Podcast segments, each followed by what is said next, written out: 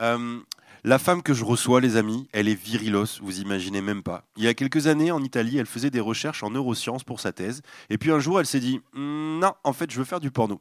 Et depuis, elle part à la guerre chaque jour. Alors, une guerre où les soldats sont des Italiens ou des Français avec un accent du Sud qui se rasent le torse et mettent des jeans moulants, et où la ville assiégée, bah, c'est l'ENA. C'est un métier dangereux qu'elle fait, vous savez. Un métier dangereux. Le genre de métier où l'on se dit, mais le corps humain, il peut faire ça. La première fois que j'ai rencontré Léna, c'était à la sortie de mon spectacle. Et elle me l'a dit elle-même. Ah, tu t'attendais pas à parler de ça avec une actrice porno. Hein? Et non, c'est vrai, je m'attendais pas. Enfin, on s'attend à rien forcément, il n'y a pas de cliché. Pendant qu'on buvait des bières, je m'attendais pas à réussir à mélanger dans la même conversation la physique quantique, le refus du déterminisme de Sartre et des techniques de gorge profonde. Elle est virilos, je suis très heureux de la recevoir. Coucou Léna Cox. Coucou. Virilos 3000.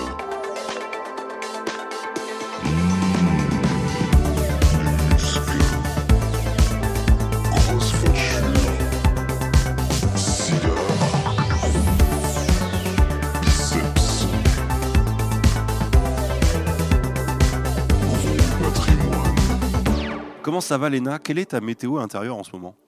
Alors, bah, ça va, ça va bien. Ouais. La météo intérieure, euh, elle est euh, variable. Elle est variable? Ouais, il y a un peu de, de nuages, un peu de soleil. euh, Ouais. ça se mélange. D'accord. Il faut que tu me racontes ta vie. Là, dans mon intro, j'ai résumé en fait, mais c'est pas assez. Par exemple, comment ça t'est venu ton envie de faire une thèse en neurosciences? Oui, alors, ouais, juste quelques petites corrections. En fait, j'avais commencé ma thèse en France. Alors, en France Voilà, petit Ouais. résumé. Moi, j'ai fait ma scolarité euh, jus- jusqu'à la fin du lycée en Italie. Ouais. Et juste après, je, dès la fin du lycée, je me suis installée à Marseille Mhm. euh, pour commencer mon parcours euh, en sciences. Donc, euh, j'ai fait une licence en biologie, ensuite un master en neurosciences. Euh, sachant que dès la, déjà à la fin du, du lycée, j'avais cette idée de faire de la recherche après. Ouais. Pourquoi? Je sais pas. J'ai toujours eu un peu des facilités à l'école. On m'a toujours poussé dans cette direction. Euh, dans ma famille et dans la société, c'est c'est quand même valorisé quand on a un cerveau de, de Ouais. faire ce genre de, de, de métier. Et moi, je suis quelqu'un de très curieux. Mhm. Euh, donc, euh, j'avais déjà cette idée. Et au cours de mes études, je me suis convaincue. Enfin, j'avais- j'étais sûre que mon avenir serait dans la recherche. Donc, Ouais. euh, j'ai commencé une thèse euh, à la fin de mon master. Euh, Voilà, donc une thèse en neurosciences. Ok. Et ça consistait en quoi ta thèse? Alors, ma C'est quoi le thèse- sujet de ta thèse? Le sujet, le grand sujet, c'était le développement de l'hippocampe. Ok. et un peu plus dans le détail, mais sans trop aller dans le détail quand même. C'était le, le- le centre de, de ma thèse, c'était euh, les, les activités de réseau de neurones, donc ça, ça s'inscrit dans la neurosciences des systèmes, Mhm. et à quel moment certaines activités qui sont typiques de, de l'adulte et qui permettent de, de sous-tendre toutes les fonctions de l'hippocampe, notamment la mémoire, Mhm. euh, à quel moment du développement elles apparaissent? D'accord. Chez la souris, parce qu'on ne peut pas regarder ça comme on veut chez, chez l'humain. Ok. Donc tu travailles sur des souris Oui. Et t'as as passé combien de temps sur, euh, sur la thèse de- Euh, j'ai fait, fait un an. Un an Euh. J'avais commencé à me questionner euh, avant la fin de cette année. Et voilà. D'accord. Et comment ça se passe En fait, tu, les recherches, en gros, c'est quoi? Tu es dans un labo t'es dans- Mhm. et, et donc tu as des collègues qui, sont, qui sont aussi en train de passer leur thèse ou, ou pas du tout Qu- euh, quand on fait un doctorat en sciences, euh, en sciences appliquées, Ouais. euh, je pense qu'à peu près dans tout- tous les domaines, euh, ce qu'on fait, c'est qu'en fait, on travaille dans un laboratoire de recherche. Ouais. On intègre une équipe de recherche. Mhm. Donc, on est un peu des, des chercheurs juniors, on va dire. Donc, on, on, est, on dépend d'un chercheur confirmé, qui est notre directeur de thèse. Et avec notre directeur de thèse principalement, mais aussi avec le reste de l'équipe, on, on travaille ensemble pour le thème de recherche de l'équipe. Euh, le doctorant se focalise plus sur son sujet de son, son sous-sujet de recherche qui Mhm. s'inscrit dans le sujet général de l'équipe. Euh, donc voilà, j'ai passé mes journées au labo, je faisais mes expériences, je faisais ma bibliographie, je, je notais mes résultats, j'avais des discussions avec les autres, je participais à des séminaires, voilà, la vie du doctorant quoi. Ok. Et donc, tu as laissé tomber au bout de un an Oui, Un an. Une thèse, ça dure combien de temps Généralement 3 ans 4 Trois ans, ouais. Trois ans. trois ans ou quatre ans. ouais. Et euh, est-ce que tu est-ce que avant de laisser tomber, tu t'imaginais quand même faire ça de ta vie, devenir euh, chercheur en, en neurosciences, ou peut-être voir un, autre métier dans, dans, cette, euh, dans ce réseau-là, ou Mm. pas du tout? Finalement, tu t'es dit euh, en commençant la thèse, non, en fait, c'est pas pour moi. Ben moi, c'est oui, en commençant la thèse, même jusqu'à jusqu'à quand euh, j'ai décidé d'arrêter.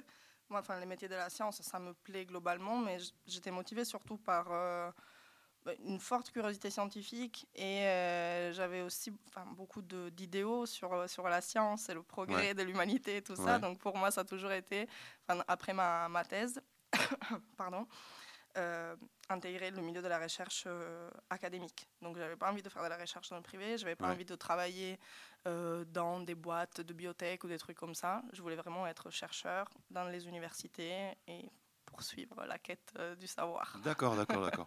Et donc, qu'est-ce qui s'est passé? Là, d'un coup, tu, comment s'est passée le- le- la transition entre la, la recherche et les premières vidéos de porno, quoi? Ouais, euh, il y a- il Attends, y a je remets le micro plus vers Oui, toi. pardon. Euh, non, t'inquiète, c'est juste euh, pour le son. il y a beaucoup de, de- de facteurs. Euh, alors, d'un côté, j'avais ce côté très idéaliste de, de vouloir contribuer à, au- à la science dans- Mhm. avec un grand S. Mhm. Euh, et d'un autre côté, j'avais un côté très pragmatique. Euh, je suis une personne, enfin, en plus, enfin, je suis très... Nihiliste.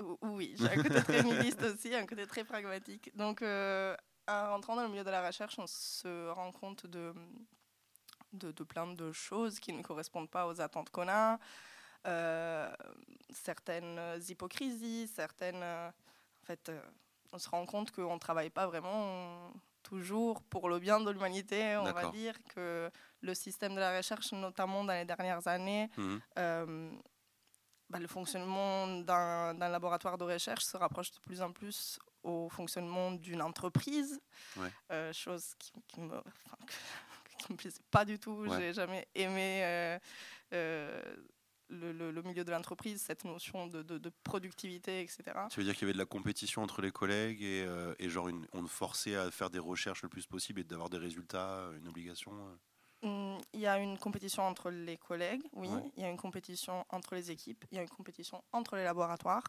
Et tout ça parce qu'en fait, euh, si, pour faire simple, euh, la hum, valeur d'un chercheur et d'une équipe de recherche et d'un laboratoire Mhm. se mesure euh, sur la base des publications que ce Dans les- laboratoire produit. Et, euh, sauf que bah, les, les articles ils sont publiés sur des euh, magazines de sciences qui sont privés. Ouais. Euh, qui, donc il y a eu des logiques économiques qui rentrent en jeu. Euh, en plus, on va dire c'est un peu la course au gros papier pour tout le monde. Euh, les- parce qu'il y a des papiers, ils sont plus ou moins, ils ont, ils ont plus ou moins d'impact dans le monde de la science. Donc, Ouais. si on va publier sur un certain papier, ben, ça va être plus bling bling que sur un papier très de niche. Donc tout ça, c'est des logiques qui poussent vraiment à, à toujours faire plus d'un point de vue de, de technique, d'un point de vue de parfois même d'hypothèses farfelues qu'on peut émettre. Et si on arrive à le démontrer, waouh, c'est Mhm. c'est un grand travail. Donc il y a- il y, a plein de choses qui rentrent en jeu, euh, plein de, de motivation dans, dans l'ego aussi de, du chercheur Ouais. qui, qui ne correspondent pas à ce que pour moi ça, ça devrait être la science. Donc tout simplement, ben, une quête du savoir, euh, Ouais. vouloir comprendre comment les choses marchent. hein. Finalement, l'homme euh, se pose plein de questions, peu importe que qu'il soit chercheur ou euh, un paysan qui s'endort devant les étoiles. euh, on est toujours poussé à se poser des questions, à se demander pourquoi, à vouloir savoir. Ouais. Ben, sauf que c'est pas forcément toujours ça. euh, dans la réalité des choses, au quotidien, dans un laboratoire de recherche, la motivation euh, du chercheur. Donc ça, ça t'a dégoûté? Oui, et voilà. ça m'a dégoûté. En plus, bon, j'ai aussi des, des motivations personnelles. Ouais. Euh, le fait que moi, bon, j'avais, j'avais envie d'un travail qui ne soit pas répétitif. Effectivement, la recherche, ben, on peut changer de sujet souvent, on change de technique, on apprend des choses tout le temps. Donc ça, c'était OK, donc pas répétitif, mais avec des horaires flexibles, c'était le cas aussi, à peu près, sauf que c'est quand même un travail où il faut être là, on travaille beaucoup. Hmm. Euh, on peut travailler 60-70 heures par semaine. Euh, Et en plus, on rentre chez nous et comme c'est des, choses qui, qui nous prennent la tête, Ouais. on s'endort, on pense encore à notre sujet de recherche. Ouais, ouais. Oh, oh, je rêvais de souris pendant la nuit, c'était horrible. Et c'était un peu trop totalisant pour moi. Moi, j'ai toujours aimé euh, pouvoir aussi m'occuper de. eh, c'est pas juste aimer, j'avais un besoin aussi profond de, de pouvoir aussi m'épanouir sur un plan personnel, de pouvoir voir des amis, de pouvoir voyager, Mhm. de me sentir libre. Je me sentais pas libre du tout. C'était très oppressant pour moi. Et euh, bon, déjà avec une santé mentale euh, en béquille, on va dire, euh, d'avoir ce rythme de vie et cette, euh, ce travail aussi totalisant, ben, ça, ça me poussait à faire ben, limite des crises d'angoisse. J'allais vraiment pas bien. Donc l'un dans l'autre, j'avais vraiment plein de motivations qui, qui me disaient d'arrêter ça. D'accord. Ouais. Ok. Et euh, il s'est passé du temps entre, bah, entre du coup l'arrêt de ta thèse et euh, cette nouvelle carrière euh, d'actrice? Euh, pas vraiment, j'avais pas envie de faire un bond dans le vide. Euh, Ouais. C'est Ouais, quelque ça. qui me rassure pas trop. Ouais. Euh, j'avais déjà commencé à, à côté de, du travail à faire un petit peu des plateformes privées, euh. Mime notamment, euh, OnlyFans un peu plus tard. Où là, tu étais juste toute seule. Ouais, j'avais commencé ça avec mon ex, parce que, D'accord. mais c'était un peu quelque chose à, à côté du taf, une sorte de hobby, on va dire. Et, euh, et après, ben, plus je comprenais que ce que je faisais, la recherche, ça ça me plaisait pas et ça ne me mettait pas bien. Et de Mm. l'autre côté, je voyais que par contre, le porno, ben, j'avais des possibilités de faire vraiment une carrière dedans, pas juste euh, quelques thunes en plus en fin de mois ou des Mm. choses comme ça. Ben, ça a été compliqué, il y a eu beaucoup de questionnements, mais hum, j'ai assez rapidement choisi de, de switcher euh, vers une carrière à 100% dans la pornographie. D'accord. Comment est-ce que tu t'es posé la question euh, vis-à-vis de, de tes proches en disant est-ce que vous allez accepter cette nouvelle vie que j'ai? Ou est-ce que tu as foncé d'abord et tu as pensé qu'à toi? Euh, j'y pense, ai pensé un peu. Hum, après, comment dire? D'un côté, j'ai un entourage qui est assez ouvert d'esprit. Euh, ils sont habitués un peu aussi. à me- des fois, j'ai des décisions assez radicales et je me jette euh, à mes corps dedans. Mhm. Euh, donc, euh, du côté des amis, des choses-là, bah, tout le monde était, euh, enfin, limite pas surpris. Ah bon? Ah, voilà, on la connaît, quoi. Ah, d'accord. Et euh, bon, le, avec ma famille, j'ai pas un rapport super proche, mais je suis quand même assez proche de ma mère. Euh, bon, au début, elle était un peu étonnée, elle ne comprenait pas trop. Ensuite, je lui ai expliqué mes motivations et comment dire, euh, son commentaire, c'était que bah, tant que quelque chose me rend heureuse, elle, ça lui va.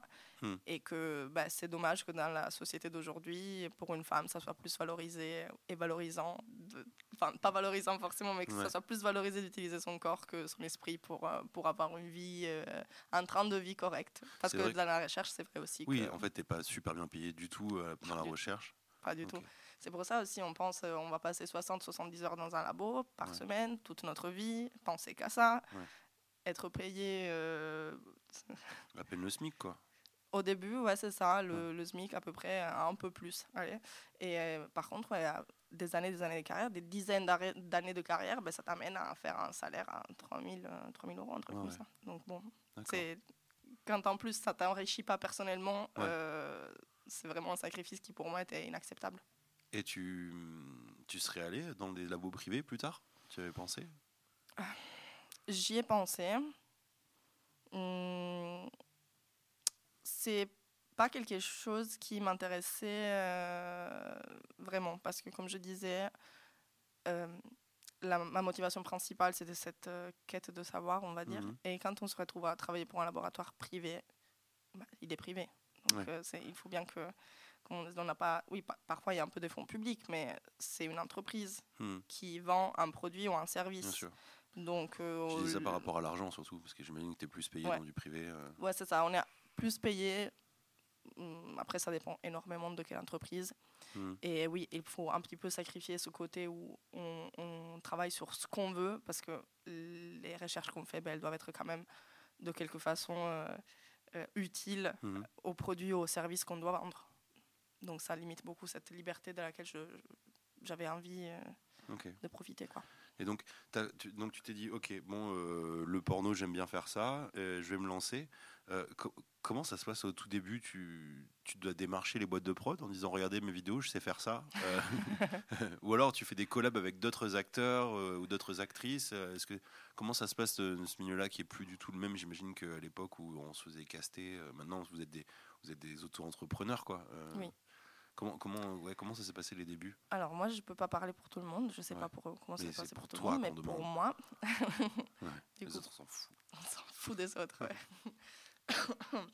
Les, euh, donc pour moi, ça a été, euh, en fait, euh, quand j'ai commencé à travailler sur mes plateformes privées, euh, j'ai créé aussi un profil Instagram euh, et Twitter pour pouvoir promouvoir ce, ce réseau. Parce que si on se met sur Mime OnlyFans, on ne le dit à personne, ben, il n'y a personne qui, qui s'abonne. Bien sûr.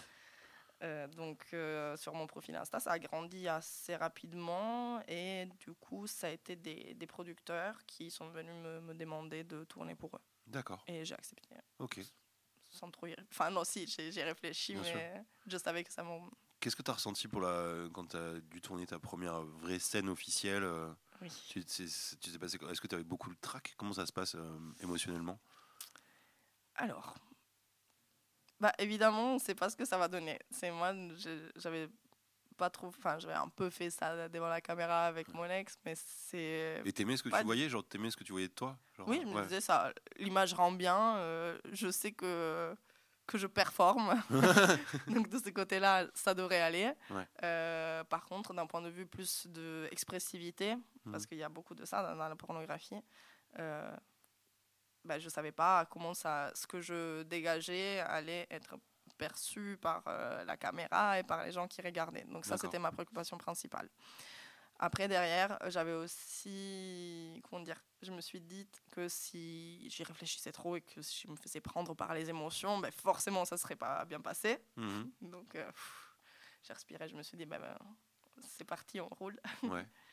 Et euh, l'autre, les autres inquiétudes, ben, ça peut être, euh, je sais pas, euh, peut-être la propriété, ces choses-là. La première scène que j'ai faite, c'était une scène anale. Donc, bon, euh, même si on fait de l'anal euh, chez soi, c'est pas la même chose que se faire prendre de façon hard pendant une heure dans toutes les positions du monde. Donc, il y a Ouais, aussi cette petite inquiétude. Ouais, mais bon. Alors justement, j'ai une question euh, en lien avec ça. Avec toute cette activité à l'intérieur de toi, comment tu gères les infections urinaires? Euh, Est-ce qu'il y a des astuces précises pour les actrices, euh, que, genre des espèces de raccourcis, des médicaments que vous avez spécialement pour vous euh, Non?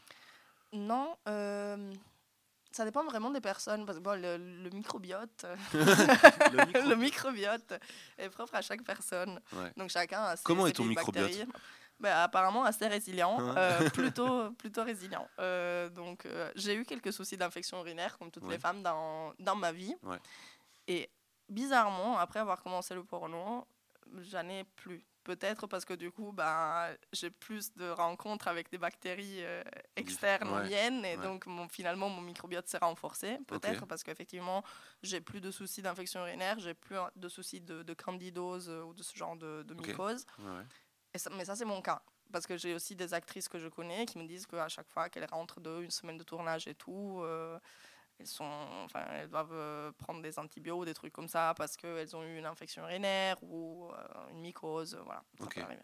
Et justement, tu vois, quand tu, tu parlais de rentrer d'une semaine de tournage, c'est quoi les temps de repos entre, entre toi tu tournes une fois par une fois par semaine peut-être ou? Il n'y a pas de régularité là-dessus, ça dépend. Ouais, c'est- genre imaginons une, une, une journée euh, une journée charrette on dirait très chargée on va dire en termes de scène Euh, c'est quoi le temps de repos? Pour euh, pour toi où t'as tu dis alors là là je peux pas utiliser mon corps pendant au moins euh, Alors, ouais, d'un point de vue personnel, moi, j'ai pas besoin de beaucoup de temps de repos. Je... Le fait de pouvoir faire une ou plusieurs scènes dans la journée, ça dépend plutôt des exigences de la production, parce que en fonction de la production, on peut avoir beaucoup de comédie ou euh, des attentes très hautes par rapport à la qualité de l'image. d'accord Et ça, ça donne des tournages qui peuvent être très longs parce que ben, on est obligé de couper souvent, de refaire euh, certaines, euh, ben, peut-être la comédie, peut-être certaines parties aussi dans la partie sexe. Mhm. Euh, parce qu'il y a quelque chose qui, qui n'est pas joli ou je Ouais. sais pas. Donc là, c'est un tournage qui va prendre une journée entière. En général, pour moi, je, fais, je peux faire deux scènes dans la journée sans souci. Mhm.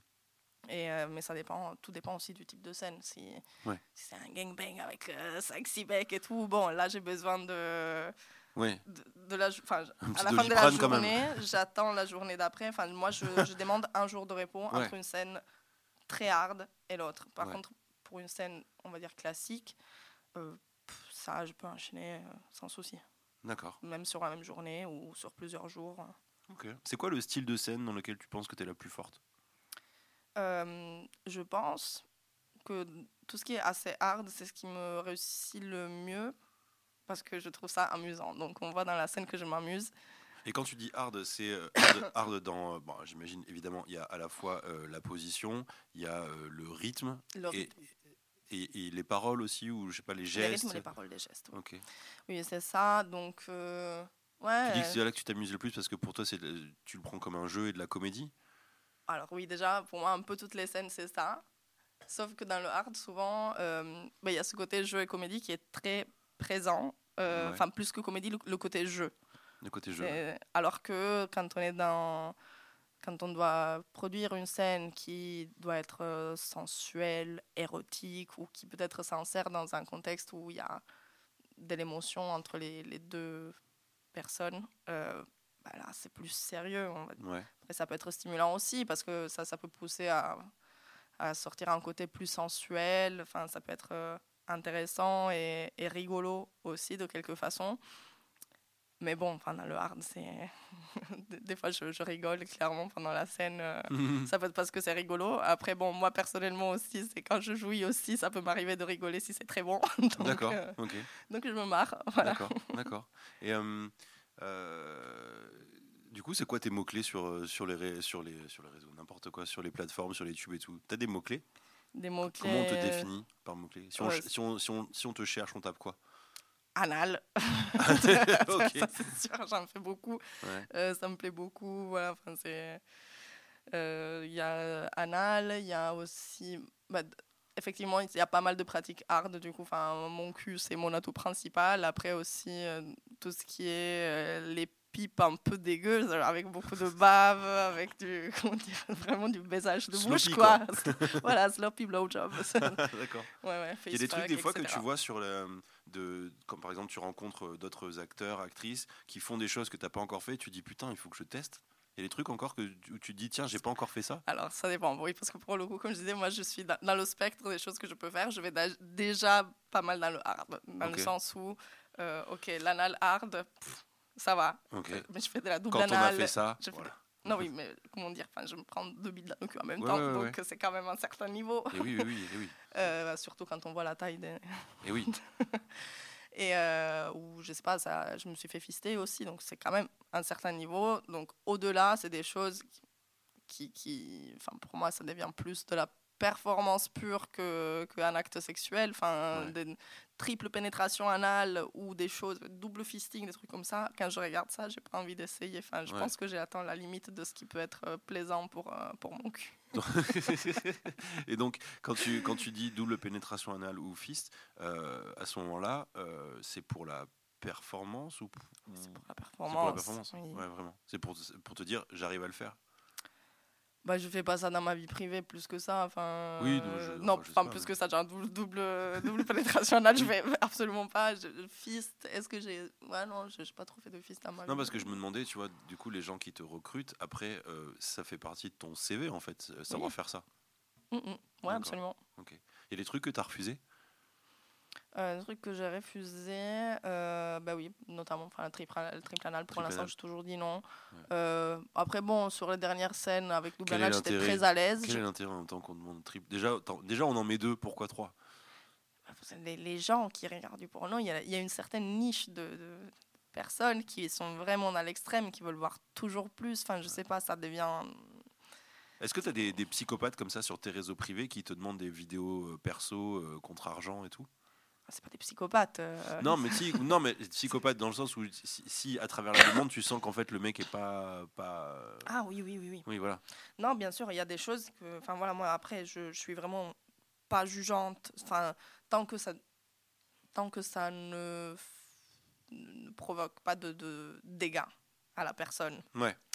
Je trouve que même si ça peut paraître dégradant ou crade, euh, bah, chacun a le droit d'avoir euh, ses, ses kinks. ses- En général, on ne le choisit pas. Hmm.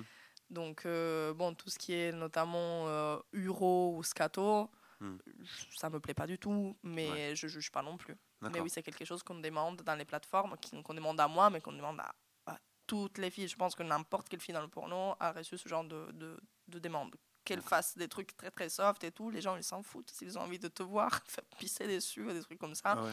ils vont te le demander. ouais. D'accord. Et en termes de, de- de prix, euh, c'est quoi le style de scène qui coûte le plus cher? Toi, tu, tu coûtes le plus cher sur quoi?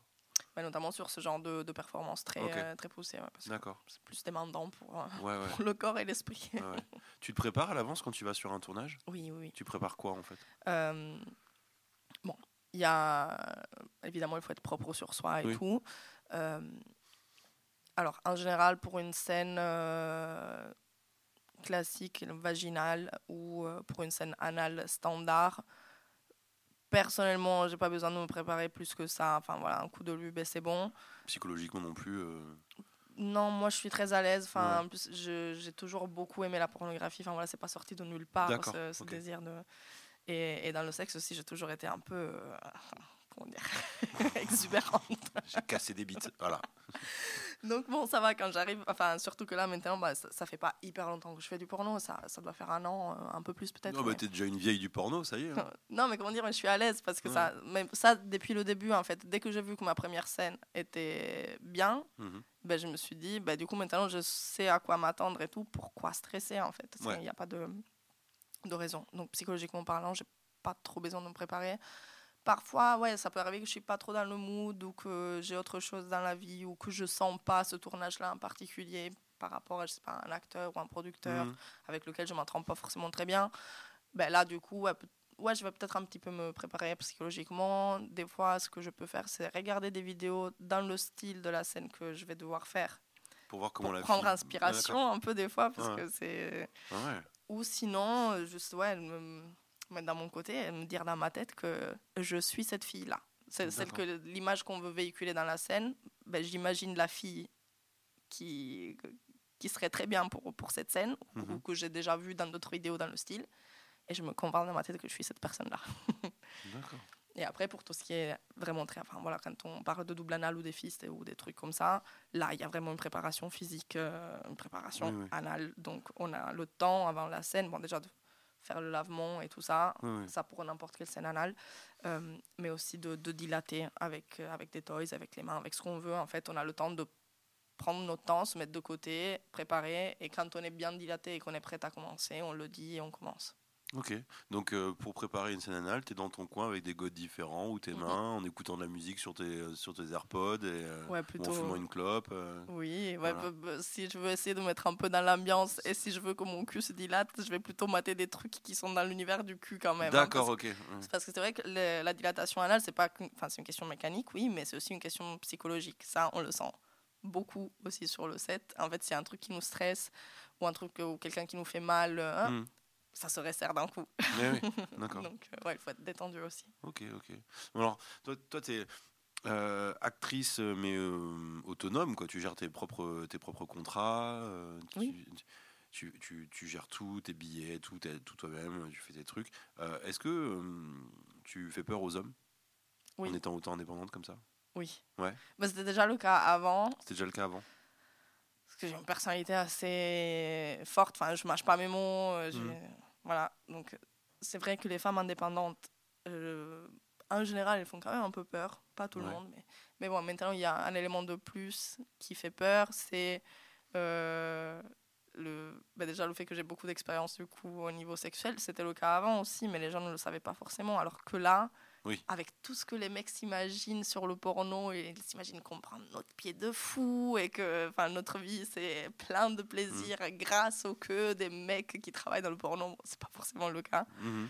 Euh, le- mon sexe dans le privé, de la, enfin, la- le sexe que je fais dans le privé, ça reste pareil pour moi. Enfin, c'est pas, Mhm. ça, ça n'a pas changé plus que ça. Donc il y a le côté sexuel qui fait peur, genre les mecs qui ont peur de de pas performer assez ou des trucs comme ça. Euh, T'es déjà tombé sur des mecs comme ça? Genre euh, à qui t'avais pas forcément dit que tu faisais porno et dès que, t'as- enfin, dès que tu l'as dit, ils sont allés voir et puis après ils se sont dit mais moi je pourrais pas faire ça. tu vois. oui, oui, oui, des trucs comme ça, ou même des gens enfin, avec lesquels j'ai couché pendant un moment, et à un moment donné, ils m'ont avoué que malgré le fait qu'ils étaient à l'aise et tout, ben, ils avaient quand même parfois une petite appréhension. Euh, donc il y a ce côté-là, et de l'autre côté, enfin, si, sur un côté plus relationnel, euh, il y a très peu de mecs qui sont prêts à assumer d'être avec, euh, d'être avec ou de fréquenter une fille qui, enfin voilà, avoir comme ça ouverte euh, de Ouais. partout sur Internet. c'est pas évident. D'accord. Même si en vrai, quand on en parle et on en discute, enfin, ils se rendent compte que c'est un travail. Enfin, Oui. Mais bon, les pressions de la société, elles sont quand même là. Là, justement, tu vois, on en, on en parlait la, la- la dernière fois où on s'était vu. Euh, tu me disais que tu recommandais pas du tout aux mecs de faire du porno. Et c'est vrai que c'est un fantasme un peu pour les mecs de genre de baiser des meufs, de machin. Mais en fait, tu me disais que c'était un métier ultra dur, encore plus dur pour les hommes. Que... Oui. Mais, mais, euh, est-ce que tu peux me raconter ça? Euh, Oui. Qu'est-ce qui est dur pour eux euh, à part leur sexe? Haha, blague. Bah oui, déjà, justement, ça, c'est pas évident. Ça, c'est pas euh, évident, oui, oui, oui, parce que quand on se retrouve euh, dans. Enfin, on n'est on n'est pas tout seul euh, dans notre lit avec la femme qu'on a choisie. Enfin, Ouais. on, on- on- après, c'est vrai qu'on ne t'impose pas à 100%. euh, Enfin, on te dit pas, ah, tu tournes avec elle, point barre. Mais avant de dire non, tu y réfléchis un peu quand même. Tu peux pas Mhm. commencer à dire non, elle, euh, j'aime pas parce que euh, elle a un grain de beauté là. Enfin, voilà. Quand tu commences à dire non pour une fille, c'est que vraiment, enfin, comme pour nous aussi, les, les Ouais. filles pour les mecs, c'est que vraiment il y a un problème, il y a quelque chose qui fait qu'on ne veut pas travailler avec. Ouais. Mais c'est c'est une question de travail. Donc finalement, on se retrouve à coucher avec des gens qu'on ne trouve pas forcément physiquement attrayants. Ouais. Donc pour un mec, ben, nous, euh, il y a le lube. Ouais. Euh, vous, euh, il y a des aides euh, qui, que, que, que les acteurs utilisent du coup pour, euh, pour pouvoir. Après, c'est pas forcément tout le monde, et, euh, mais c'est vrai que c'est de plus en plus répandu aussi. Enfin, avec le porno qu'il y a maintenant, avec beaucoup de performances et tout, les acteurs, ils sont pas obligés, mais il y en a beaucoup qui, qui ont quand même besoin d'un- d'une aide médicamenteuse. euh, Sur le set, sauf que quand on prend un médicament, euh, il y a des bienfaits, sauf que le médicament n'était déjà pas euh, fait pour ça de base. Parce que, ok, si on a une dysfonction érectile euh, dans notre vie, c'est un truc, mais si on arrive à bander et on s'injecte des trucs en plus pour pouvoir bander 6 heures, donc c'est pas du tout la même chose. Ouais. Du coup, il y a tous les effets secondaires auxquels les acteurs ils pensent jamais. Mais moi, ben, avec mon background de biologiste, je me dis, ben, c'est quand même chaud euh, de faire ça pendant 10, 20 ans. euh, Ouais. Prendre des médicaments au quotidien qui ont des répercussions sur la tension, sur tout le système cardiovasculaire, sur les reins, sur le foie évidemment, parce que n'importe quelle euh, substance elle est métabolisée par le foie, donc des Mm. conséquences sur la santé à long terme euh, ben, les gens ne se posent pas la question, mais ça marche quand même comme ça d'un point de vue bio- biologique. Euh, Ouais. Et donc il y a de ça. D'un point de vue psychologique quand même, même si on a des médicaments qui aident l'érection, il faut qu'il y ait quand même une excitation de base. Hmm. Parce que ça peut arriver que même en ayant pris quelque chose, Ça marche pas. ça marche pas. Donc euh, il faut aussi se mettre, enfin psychologiquement parlant aussi pour l'acteur, c'est pas évident, enfin de toujours trouver quelque chose qui l'excite euh, dans le tournage. Hmm. Ils sont obligés de faire plus de scènes parce qu'ils sont moins bien payés. Donc autant ben nous si peut-être on il y a des filles qui font du porno seulement pour l'argent et ça leur plaît pas tant que ça. Mais on peut se dire, euh, bah, c'est bon, je fais quelques scènes par mois, euh, j'ai pas besoin de travailler tous les jours. Ouais. Alors que les acteurs, ils sont quand même beaucoup moins bien payés et donc il y a une pression financière à faire beaucoup de scènes. Mhm. Ils De- sont moins bien payés parce qu'on pense qu'en fait, eux, ils prennent du plaisir à ça? Non, c'est parce qu'en fait, on s'en fiche du Parce mec dans le porno. mec, Est-ce ouais. que on, est-ce- on voit même pas la tête pendant les trois quarts de la vidéo du Ouais, mec. C'est des queues sur un corps. Ouais, ouais, t'as raison. Vrai. Voilà, pour la plupart, après, évidemment, il y a les stars, enfin, ceux qui amènent, mais, ouais. qui amènent vraiment quelque chose de plus au tournage, mais bah, souvent, c'est juste euh, l'instrument de pénétration. C'est les, c'est les outils. Donc, euh, ouais, non, c'est. Et si. S'il n'y a pas un mec, bah, il va y en avoir un autre, justement, parce qu'il y a beaucoup de mecs qui veulent se lancer dans le porno, parce qu'ils ont ce fantasme de coucher avec plein de femmes et tout. Souvent, les mecs, ils se lassent de ça. Après, il y a, y, a plein- y a plein de choses qui sont quand même bien dans le porno. c'est Hmm. Mais bon, je trouve que pour un mec, ça peut être très dur euh, d'un point de vue de santé euh, mentale et physique. Et toi, en tant qu'actrice, t'as déjà dit non à un, à un acteur? En- À une scène avec un acteur? Genre, euh, c'est quoi ton, ton truc qui fait que t'aimerais pas coucher avec ce. Enfin, coucher, euh, pardon, performer ou euh, voilà, tourner avec ce style de.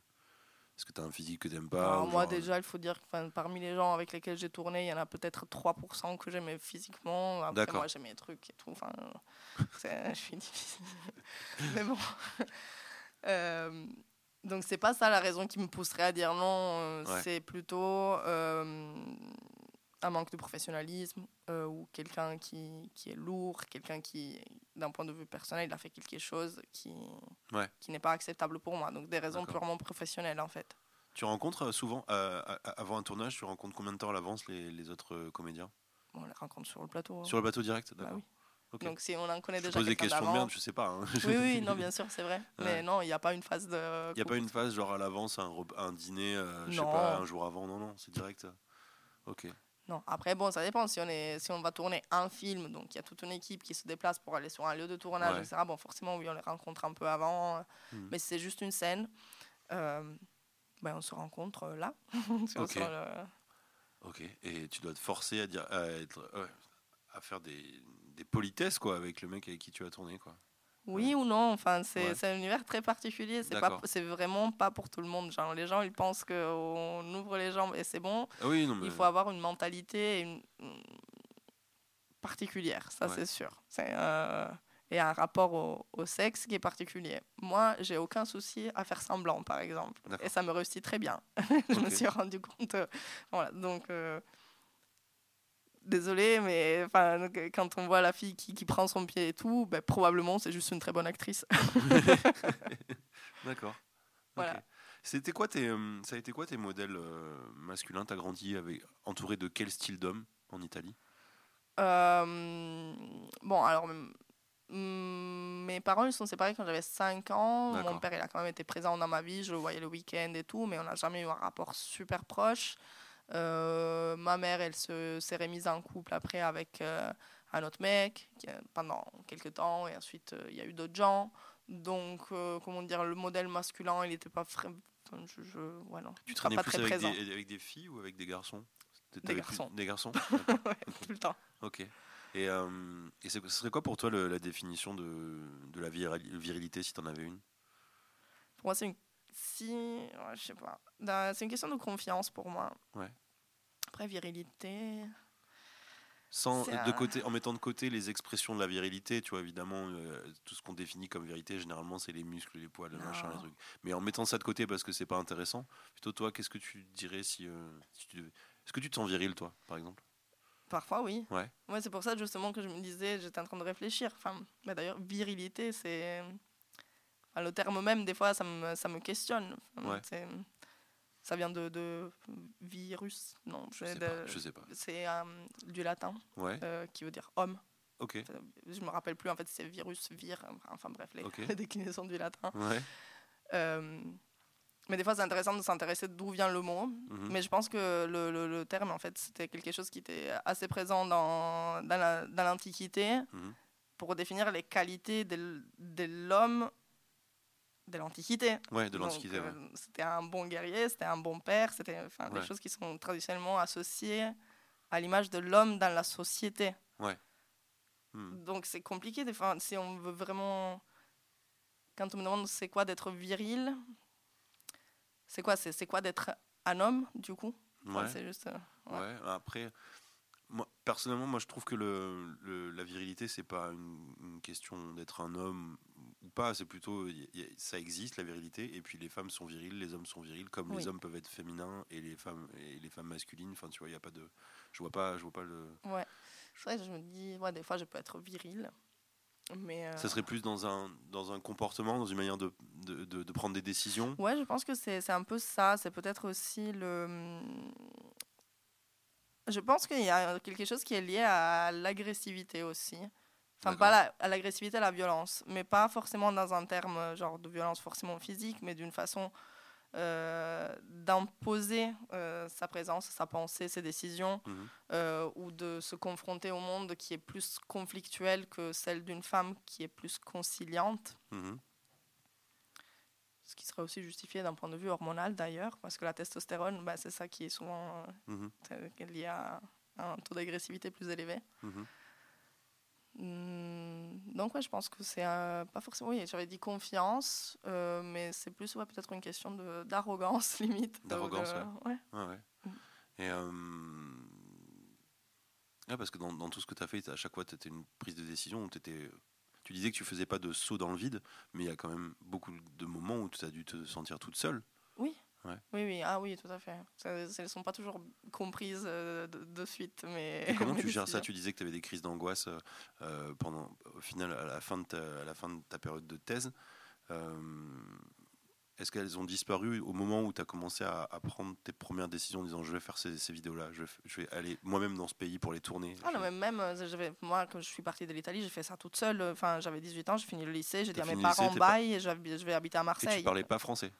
T'as appris si, un peu, je l'ai Ah, fait, enfin, j'ai fait au lycée. Donc, euh, D'accord. donc voilà, c'est. Rien que ça, à chose- 18 ans, partir toute seule à, à- à Marseille. Oui, je connaissais personne à Marseille et tout, j'avais pas d'appart. je suis allée- Ok. Euh, donc j'ai toujours eu ce côté un peu culotté. Et euh, ouais.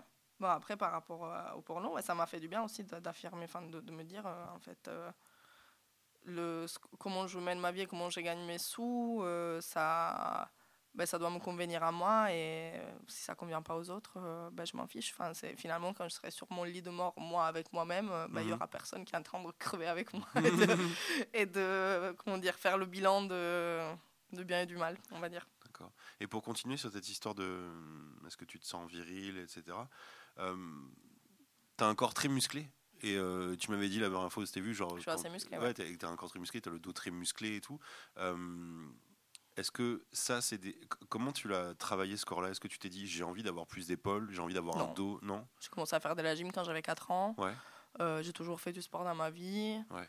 Euh, Il s'est développé comme ça, je veux dire. C'est pas toi qui t'es dit tiens, je veux pas muscler cette partie-là, je veux me sentir Ah, un peu non. plus forte. je- Non, non. Non, non, j'ai toujours juste fait beaucoup de sport. Après, ouais, j'étais attirée par les sports qui demandaient de la, de la force. Ouais. Euh, la gym, euh, bah, les, gymnastes, elles sont très musclées quand même. Ouais, ouais, bien sûr. Et, euh, et après ça, bah, aussi, ouais, c'est vrai que aussi les sports, on va dire, associés à l'homme aussi, ils m'ont m'ont globalement plu. Enfin, j'ai fait quoi? J'ai fait de la boxe aussi quand j'ai arrêté la, la gym. Mhm. Euh, et après, dans ma vie, plus, enfin voilà, à la fac et tout, j'ai commencé à faire. euh, je fais la muscu à Lens, ça m'a pas trop plu, j'ai commencé à faire du crossfit. Mais Mhm. j'aime bien, j'aime bien me donner, j'aime bien me sentir épuisée. Ouais. euh, Quand tu, quand euh, est-ce que euh, le fait de tourner une scène après ça t'épuise physiquement aussi, ou t'as besoin aussi de te vider par le sport? Euh, ouais, des fois, c'est vraiment épuisant d'un point de vue physique, effectivement. Ouais. Donc, euh, ouais. Ok, ok, C'est vrai que ça fait du bien de ce côté-là aussi pour moi, genre d'avoir un, un travail où où il y a un côté très physique. Mhm. Ça me défoule, ça me. Ouais. d'accord. Et euh, tu penses que tu ressembles à ta mère sur certains aspects au niveau féminin, ou, ou que t'es complètement plutôt, t'as embrassé plutôt un, un côté masculin de ton père Très psychanalytique. cette Ouais, je sais, question. mais ouais, et, tu, et tu as le droit de me dire va te faire foutre, je réponds pas, hein, t'inquiète pas. Euh, bah, euh, je sais pas, on Si tu apprend que des t'avais exemples vraiment qu'on a, donc c'est pas forcément la mère ou le père en fait. C'était quoi tes modèles euh, Tu m'as dit que bah, tu n'avais pas vraiment de modèle masculin, parce, que- tu traînais plus avec Après, des c'est- mecs. oui. C'était tes amis, c'était les. Je sais pas. les- Ouais, je pense que c'était mes amis. Ouais. Ouais, mes amis. C'est vrai que ouais, je traînais un peu avec euh, les potes de mes potes. euh, Du coup, j'ai commencé à traîner avec des mecs plus âgés assez tôt. Donc, ouais, peut-être j'ai un peu euh, absorbé d'eux, ce qui n'est pas forcément très sain. Donc, il n'y a rien qui est sain ou Euh, malsain. euh, ouais.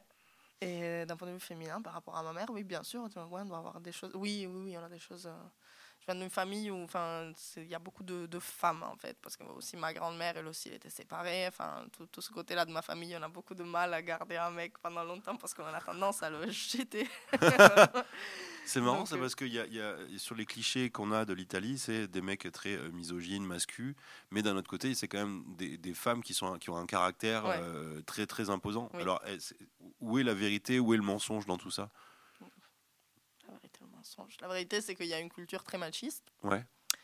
euh, que effectivement les femmes elles ont du caractère on va savoir pourquoi Euh, ouais parce que quand même c'est vrai que le rôle de la mère à la maison il est il est enfin comment dire tout ce qui tout ce qui est dans le domaine de, de la vie de famille euh, c'est plutôt la mère qui a le le poids dans la famille qui, Mhm. qui, qui gère quand même la vie la vie à la maison en Italie donc je pense que le fait que la mère, elle doit gérer tout ça et que derrière, le mec, il est très macho et que du coup, Ouais. euh, enfin, je pense que ça, c'est une dynamique intéressante.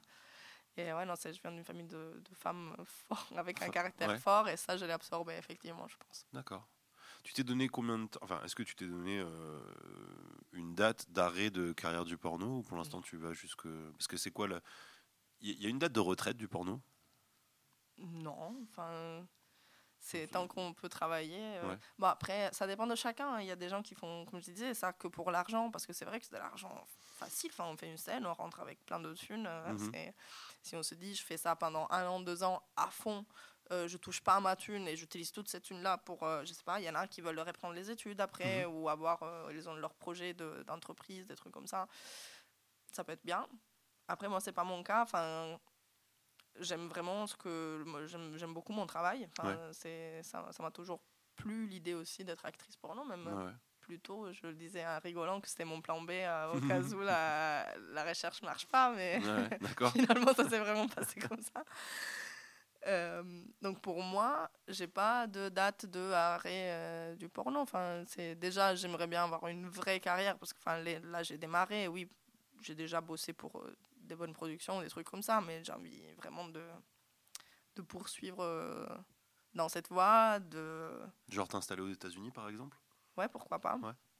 Euh, après, on peut faire une très bonne carrière aussi en restant en Europe. hein, c'est- Ça n'empêche rien. Et euh, donc, euh, ça, bon, pour moi, c'est tant que je peux continuer à tourner et que j'en ai encore envie, je le ferai. Et même après, j'aimerais beaucoup quand même rester un peu dans cet univers. Moi, ça me plaît. Enfin, je sais pas, peut-être avoir, moi, ma boîte de production. Ou, ouais, je sais pas, autre chose aussi. Le monde de la nuit, ça me plaît aussi. On va voir. Genre même réalisé par exemple? Le réaliser, ouais, ça serait Ouais. pas mal.